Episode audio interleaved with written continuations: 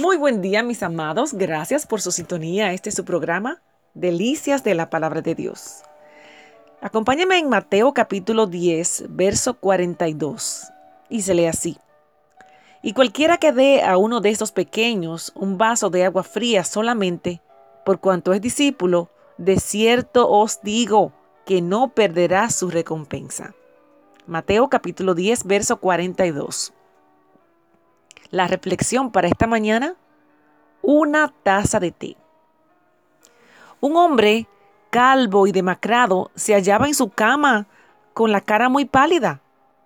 La razón es que le habían trasplantado la médula ósea porque tenía leucemia.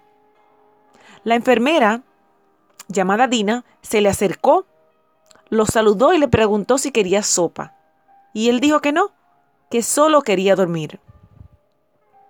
Al rato la enfermera le llevó la medicina y él se la tomó con disgusto y volvió a hundirse en la almohada. La enfermera fue a la cocina del hospital, preparó para ella una taza de té, preparó una bandeja y colocó dos tazas y se dirigió al cuarto del enfermo y le preguntó, ¿Lo molesto si tomo el té aquí? Quisiera ver la noticia aquí mientras tomo el té. Claro que no me molesta, respondió él.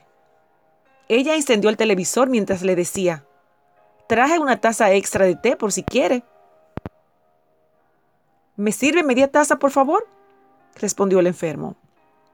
Al día siguiente, la enfermera volvió con la bandeja y dos tazas, y así lo hizo por una semana. A los pocos días el enfermo se fue, se había restablecido lo suficiente para irse a terminar su convalecencia en su casa. Cuatro meses más tarde, la enfermera estaba en un centro comercial cuando escuchó una voz potente. Dina, qué gusto verla. La enfermera lo reconoció. Era el enfermo de la taza de té. Él la abrazó y presentándole a la esposa dijo, Esta es Dina, la mujer que me salvó la vida con una taza de té. ¡Wow! Pequeños gestos pueden mostrar grandes amores y grandes simpatías. No tenemos idea de lo que Dios puede hacer con un poco de lo que tenemos a la mano. No menospreciemos lo que tenemos y ofrezcámoslo hoy al que está cerca de nosotros. No lo considere poquito.